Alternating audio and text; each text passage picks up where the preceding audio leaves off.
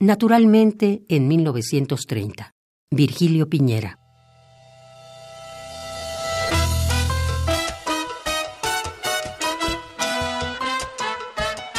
Como un pájaro ciego que vuela en la luminosidad de la imagen, mecido por la noche del poeta,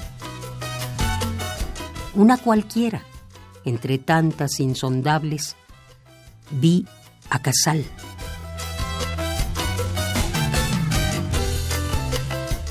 Vi a Casal arañar un cuerpo liso, bruñido, arañándolo con tal vehemencia que sus uñas se rompían.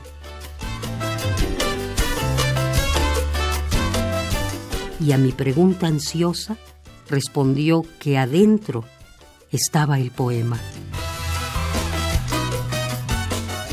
Adentro estaba el poema.